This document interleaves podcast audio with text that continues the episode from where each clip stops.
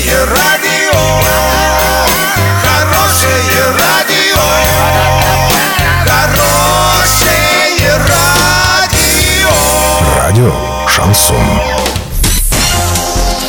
С новостями к этому часу Александра Белова. Здравствуйте. Спонсор выпуска магазин «Строительный бум». Низкие цены всегда. Картина дня за 30 секунд. Задолженность жителей Орска за коммуналку составляет более полутора миллиардов рублей.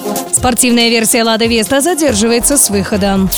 Подробнее обо всем. Подробнее обо всем. Задолженность жителей Орска за коммунальные услуги в целом составляет 1 миллиард 745 миллионов рублей. Такие цифры озвучил замглавы города по муниципальному хозяйству Сергей Щербань. По его словам, всплеск задолженности произошел в связи с переходом на систему «Город».